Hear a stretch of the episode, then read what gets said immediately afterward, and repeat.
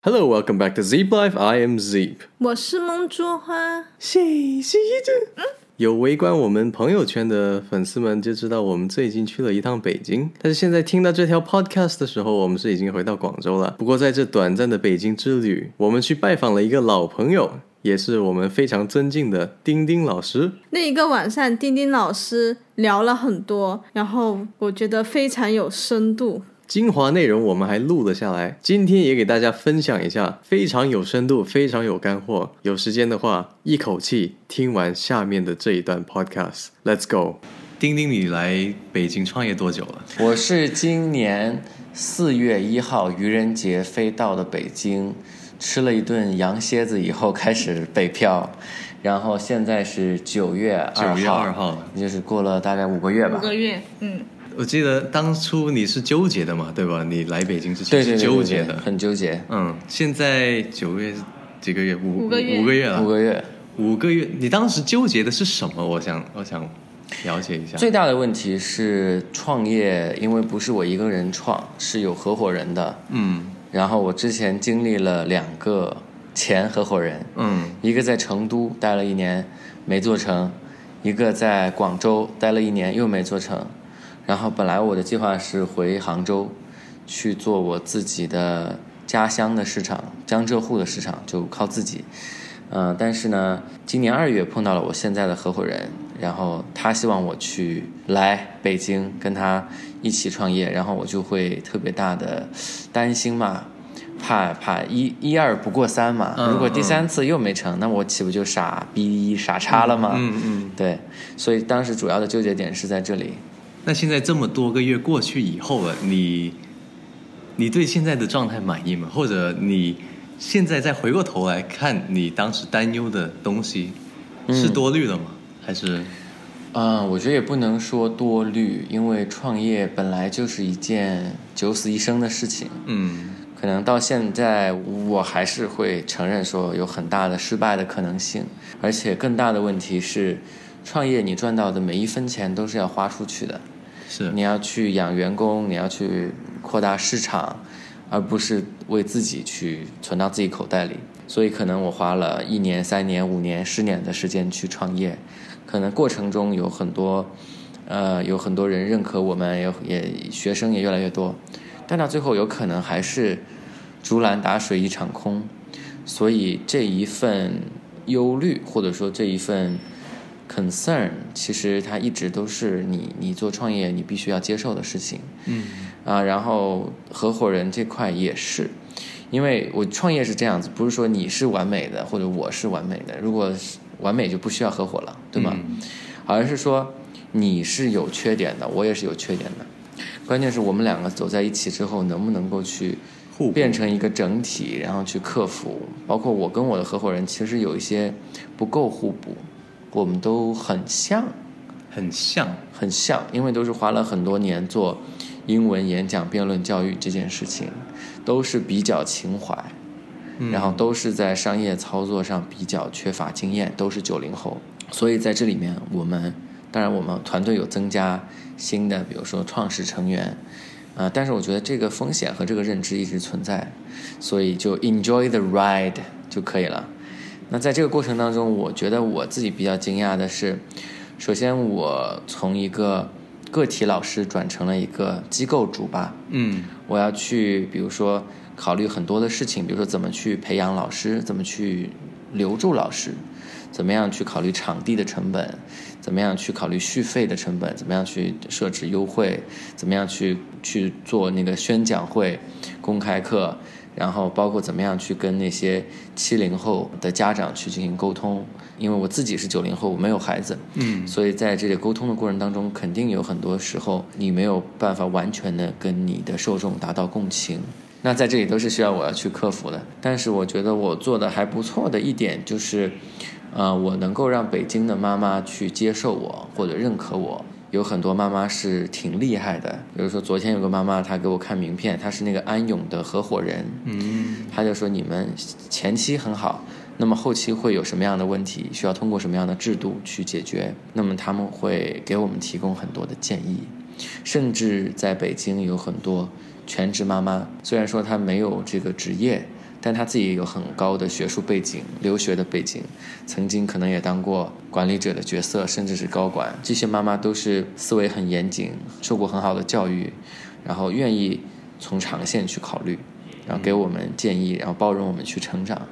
我觉得这个就是跟做大学生成人市场不一样的一个状态。反正我觉得只要我在学习，在在这个各种磨练中成长，那我就会觉得内心会有一种安全感吧。嗯。嗯，所以你们现在主要做的是针对呃小朋友的一个演讲的培训，英文的演讲，英文演讲培训。对，当时你在此之前有没有教过小朋友的一些经历，或者说你是什么让你想到是去做这一个群体的一个英语教育？OK，这个问题很好，就是因为我觉得我从一六年开始创业，我刚开始教大学生的时候，其实我就有很严重的一种 imposter syndrome，就我觉得自己不够格当一个老师，嗯而且我刚开始教大学生的时候，有很多学生会当堂提出质问、质疑。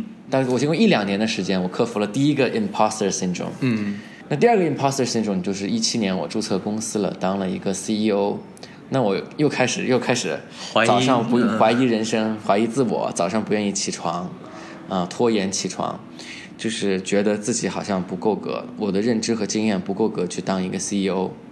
那么再就是刚才梦珠花问的，就是切入到中小学这个市场，嗯，这里又有两层，第一层就是我能不能够 hold 住一个十几个小孩的一个课堂。其实我也是今年二月在跟学而思合作做了一个冬令营，当时大概有十六个孩子，大家都是北京海淀的孩子，英语都非常好。跟他们互动，我会发现跟大学生不太一样，但是一样的是他们能够看到我身上的一些优点，比如说比较真诚的跟他们沟通，嗯跟他们沟通是比较平等的，上课比较有趣啊之类的。那么我会在课堂上把我这些优势展现出来啊，所以我觉得我 hold 住小孩儿还 OK。那么接下来的问题就是做中小学生这个市场，我作为一个作为一个商人或者作为一个企业主或者一个创业者，我是不是 OK？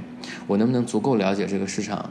那么我四月到北京来，其实我是一片空白的。嗯那我我后来我大概在六月做了一个比较完整的市场调查，我才知道，OK，为什么两千单词量在美国生存够了，在海淀生存不够？哦，我听过这个笑话。嗯，怎么说？呃，因为在北京家长圈里有这么一句话，说小比高考更重要的是小升初，因为因为在北京存在着很大的教育资源不平等，最好的高中是四所，比如说北京四中国际部，比如说北师大国际部，被称为四大天王，那么他们往往是在申请去，比如说美国常青藤的那些学校里面录取率最高的高中。那么怎么进入这四大天王呢？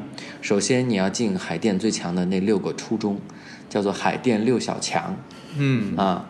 那么你进了这六小强之后，就相当于说你以后的教育资源就得到了一个保障，因为所有的优质的老师和优质的学生都会因为一种马太效应被集中到这几个学校。嗯如果你没挤上，你就会去比较差的学校，或者说你不会得到很好的老师，不会得到很好的教育，或者说基本上你就跟很好的升学结果无缘了。所以导致其实家长最焦虑的时候，当然他们会一直焦虑下去哈，嗯但是在孩子大概四年级、五年级的时候，家长就已经非常非常的严肃的为他们孩子的升学开始担忧了，就是在小升初这个阶段。那么很有可能在未来北京的这个现象会普及到其他的城市。嗯，嗯，我记得我小学的时候是初中才开始学英文，然后其实父母是没有什么升学压力的，但北京的家长非常不一样。这是第一点，就是小升初其实比高考重要，所以孩子在小学的时候，家长会烧钱。有好几个家长就是跟我很很真诚的交底，说两个孩子，一般大家家里都是二胎哈、嗯上国际学校，一年的教育方面的这个支出是五十万左右，，per person 加起来，加起来，嗯，那也就是说这这家人是会被掏空的。那被掏空之后，他们会怎么样呢？就只有卖房啊，也就是说，这个这个这个家长的焦虑就是这么真实。我小学就开始卖房读书。对对，因为因为人都是跟身边的人去进行比较的，这种 peer pressure。嗯比如说别人生二胎，都生二胎，那你也得生二胎。别人的孩子都学小提琴或者马术或者击剑，这几个是在所谓的西方贵族运动是在北京这样圈里面特别火的。嗯那我的孩子也得学。从小要学编程，英语要考 KET、PET、FCE。小学四五年级，我们有一些孩子就考了 FCE。其实，在这个剑桥五级的标准里面，是给大学生准备的。嗯，啊，呃，然后还有 现在大学生更有压力了。啊，对，所以我们的老师会发现，年纪越小，英语越好，哎，我有发现你，啊因为你发的视频里面，对吧？再加上我嗯自己教，现在我是在教大学生，所以我能够明显感觉到时代不一样啊。时代不一样了。嗯，这真的就是一定会打破一个认知，说这个东西能力什么，真的跟就已经跟年龄无关了。对对对对对，嗯这也可能是一个阶级固化的一个表征。也有很多孩子就是一直是没有这么好的教育资源，他就根本就很难再去去跟这样的孩子去竞争。那么还有一点就是说，通过市场调查，我发现这些孩子对他们来说最大的刚需其实不是英语，是数学，是奥数。因为你从一个好的小学或者普通的小学，你要进到一个好的初中，首先靠的是奥数这一块。因为初中他希望去希望录取聪明的、优秀的孩子，是，有很好的升到高中的一个成绩，这个学校才会变得越来越值钱。嗯，那么他要选择聪明的孩子，或或者说智商高的孩子，怎么体现他智商高呢？奥数就是一个很直接的一个表征，至少在我们现在很多做做学校管理或者做在教育体制里面的人是这么决策的，他不会觉得一个孩子英文好智商高，但是孩子数学很好智商一定高。嗯，啊，OK，呃，但是呢，可能政策导向会有一些变化，比如说教育局最近在，教育局教委最近在打击奥数的赛事和奥数的培训，但是家长的焦虑没有减少，因为竞争就是还是这么大，北京每年就是有这么好几万的学生要小升初，而录取的人就这么几千人，那么他怎么办呢？他的焦虑没有办法去去消失，他只能转移。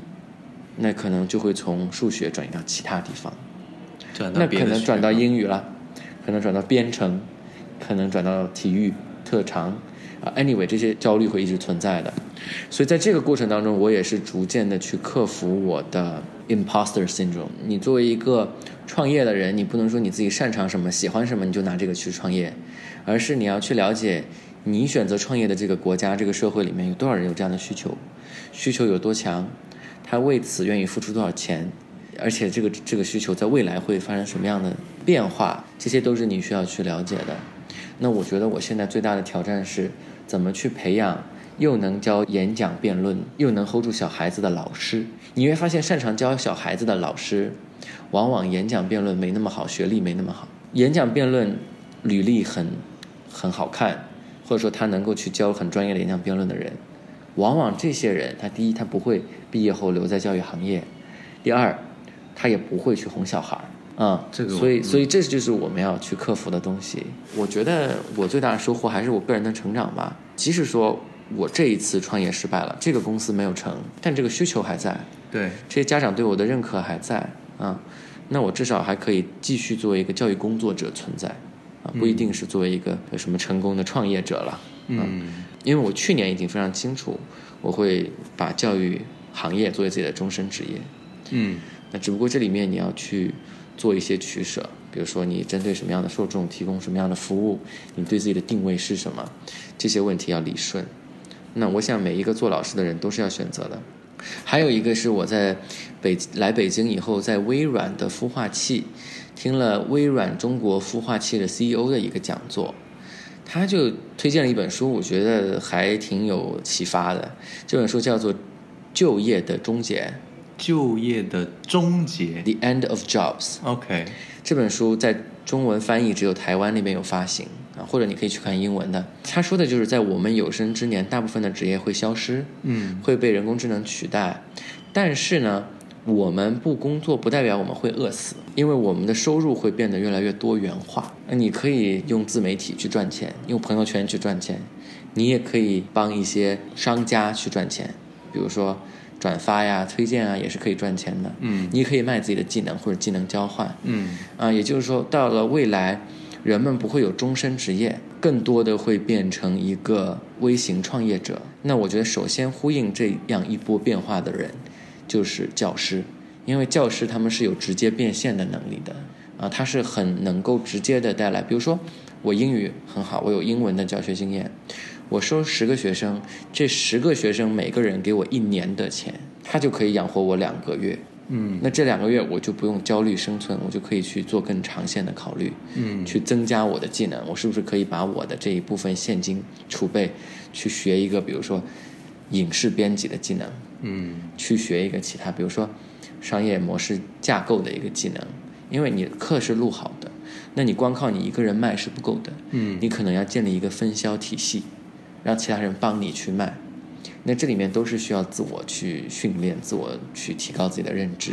所以我觉得教育行业在未来会变得特别的、特别的 dynamic。嗯啊，而且教育行业本来就非常的有一个离散性的特点，在中国，呃，做私营也就是 private sector，在私营培训这个行业里面，最大的两家是新东方集团和好未来集团。好未来集团就是就是做学而思的，啊这两个集团加起来，它的市场占有率只有百分之五。为什么？他们的竞争对手是谁？是谁就是那些小老师、小机构。因为家长在选为自己的孩子或者或者学生在为自己选择教育的时候，他不一定相信大品牌。这个跟你买包或者买家用电器，嗯或者买吃的这个这个思维是不一样的。如果我身边有一个老师，我觉得他是 qualified，我可以信任他，那我就会选择他，而不会选择一个大品牌。嗯。明白吗？嗯。也就是说，在这个教育行业里，人人都有机会。因为第一，教育行业本来就有一个离散性的特点；第二，就是每个人都能够分到一杯羹。在未来，作为一个教师，你的竞争力会越来越多元化，不只是说你教龄有多少，或者你功底有多少，不只是这一件事，还有就是你的自媒体的存在感怎么样，你怎么去营造你的社群，你的长线发展怎么样，你能不能够去招纳更多的老师，或者说让自己去产生更多元的产品，我又能教这个，又能教那个，那最终会出现不同形态的老师，嗯。比如说是以线下为主、线上为辅的，或者说是以知识付费为主，也有可能是以一对一为主，也有可能他是一个管理者的身份为主，而其他的老师，他下面呃他去支付的老师能够做更多的实际教学的一线的工作，所以我觉得这里面你就要找准自己的定位。嗯，而且我还还有另外一个第三个观点，就是其实人人都可以从事教育，嗯，现在我因为你的知识和技能，它可以作为一个商品化嘛。它，哎，但是我听到一个理论，我觉得挺有意思的。他说你要先把一个你的你的知识或者技能变成一个产品，再变成一个商品。先变成产品，产品再变成商品，再变成商品怎么理解产品就是说它要符合用户的需求，？OK，而且它是能够有一定的效能的。比如说你卖的越多，但是你的边际成本会相对低一些。OK，商品就是说你加上 branding，加上 distributor 这些东西都加进去，然后第三个就变成一个奢侈品，第四个就变成一个必需品。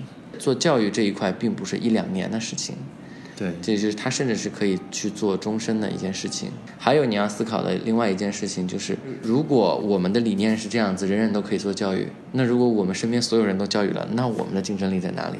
对，我们的护城河在哪里呢？因为你看，我当时做弄麦，现在很多弄麦的学生都是什么 B 站网红，都在自己卖课。我不知道你有没有看到，都在做公众号，都在都在收钱，对，都在消耗我自己的流了流量。嗯那么这时候我是去打压他们吗？是跟他们说你不要在我群里待着，不要做这个事情吗？肯定不是的，而是说我增长的比他们更快，或者说我提供的产品更加的不可或缺。嗯这个这个就是我们我觉得很有必要去思考，而且思考起来会很有意思的一件事情。那我觉得我最大的优势就在于我永远可以突破自己。我以前不会写公众号，我想到写文章我就发怵，但是我就去专门练习写作技巧，可以去写爆款文。然后我觉得我不能教小孩，但是我现在可以教。我以前觉得我可能管理有问题，但是我现在管理的是一个国际化的团队，一一半是老外，一半是中国人，包括投资这一块不懂，也需要去学习。我以前觉得我没有办法跟家长沟通，现在我可以跟家长沟通，而且家长很认可我，那你有没有这个韧劲跟我竞争？嗯，你能不能跟我竞争十年、二十年？这个时候你的优势就体现出来了。当时哦，我觉得学 business 的时候，那时候就一直老师都是强调，一定要终身学习，终终身提高，终身去适应。对啊，对啊，改变的这个而且而且你要想另外一件事情，就是你是不得不终身提高，还是其实你本来也想要终身提高？嗯，因为对我来说，有一个东西逼着我终身提高，它会让我的人生变得更有质量。那么有这个东西逼着我不断的去提高，即使从商业上和物质上没有多成功，我觉得也不会有多失败吧，嗯对吧？嗯只不过不会成成功到一个呃，就传统意义上传统意义上，或者说什么国呃什么国内一线头部之类，这个真的是说不准的，有很多机缘巧合的成分哈。是，但你失败不到哪里去。还有另外就是你你不断突破自己这样的一个人生经验是最可贵的，是最大的一个财富。相信你也是啊，Zip 也是啊，对吧？你现在做到了很多你以前觉得自己做不到的事情，嗯然后你未来会做到更多你现在觉得自己做不到的事情。嗯这就是一个很重要的竞争力。而且我觉得，在做教育行业的人，在做老师的人，那你首先你是一个终身学习者，你才有资格去教别人。是，很多学生会觉得，哎呀，你比我懂，有什么了不起？你可能刚巧在这方面有天赋啊，你可能一开始从小就你就这么聪明啊，对吧？你的家庭环境好啊，你爸妈愿意为你的你的教育花钱呐、那你这时候你就要告诉他，老师在其他方面也在从头学起，嗯。我也在面临很多挫折，嗯。但我也在克服我的挫折，我也在终身学习，嗯。那你凭什么不学习呢？是，对，所以说，任何一个真正做教育行业的人，你面对学生的时候，你首先要把学习者的一个身份摆出来。但我觉得很少有老师能做到。可以这么理解，就是 teach by leading an example。哦，对对对对对。但是这个 example 不是做出来的，不是人设，嗯，是你的人生就真的是这是样。真的就是那样子。嗯那我比较相信那个 Gary V 说的，嗯他说 document don't create，你自己人生就是这样，那你随便发个朋友圈，或者说你你拍个小视频，你你去记录一下你真实的人生，不是像翟天临那样哈，你因为他那些什么博士文凭啊什么什么都是，你知道这个事情吗？就是那个那个北北那个北影的那个。对对对对，而是说你每一步你的成绩都是自己艰苦奋斗来的，你把这个过程记录展示出来，它就是最好的自媒体内容。Document, don't create.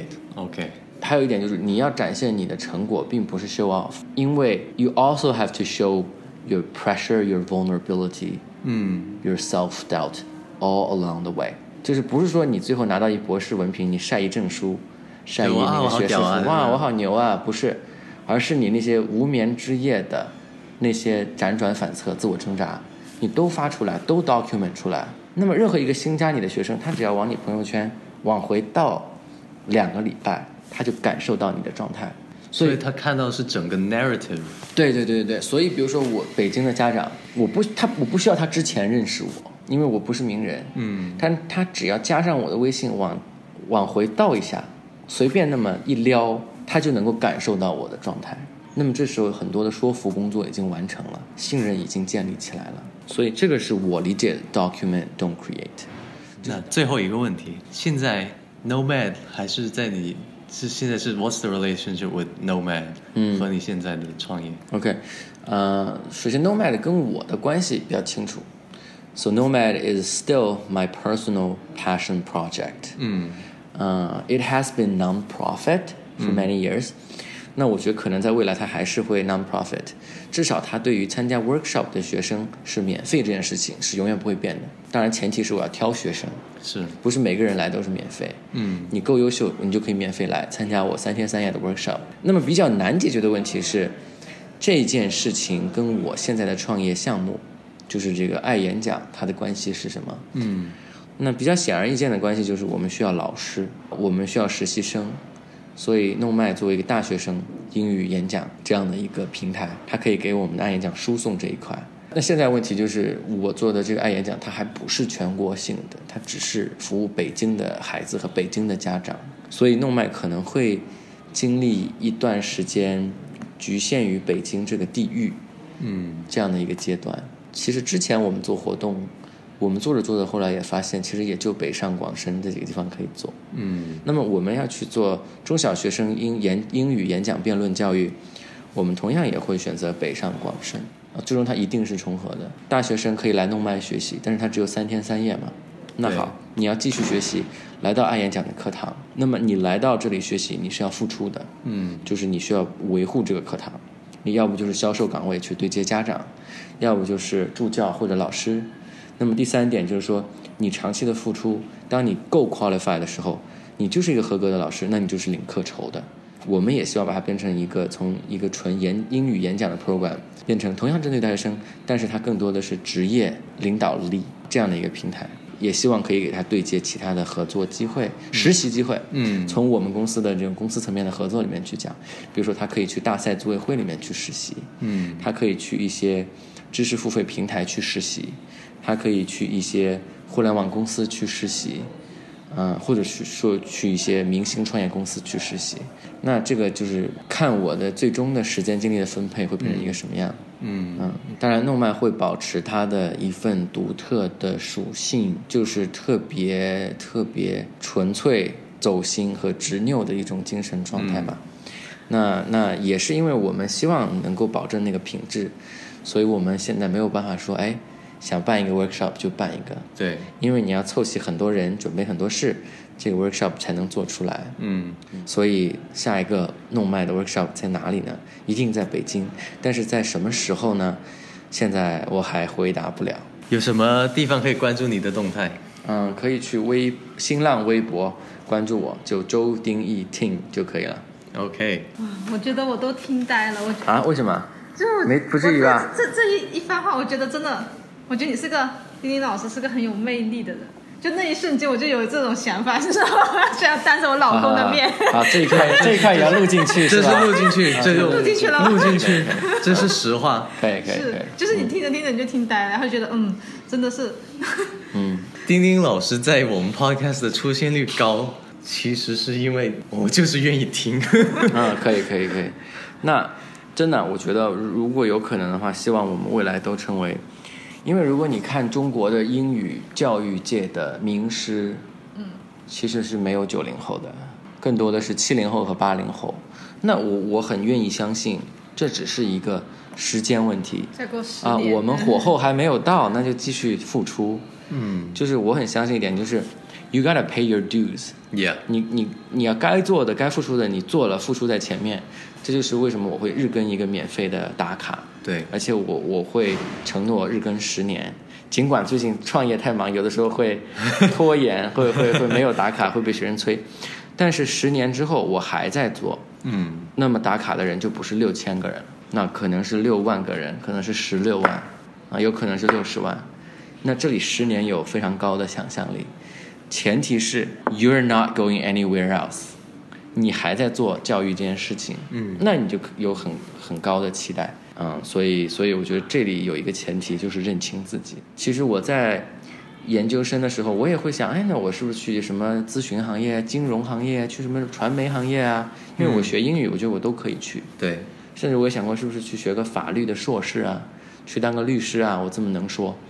但是现在我学，现在我已经过了那个阶段，嗯那我会觉得教育就是我做一辈子的事情，那这个就是变成我最大的竞争力。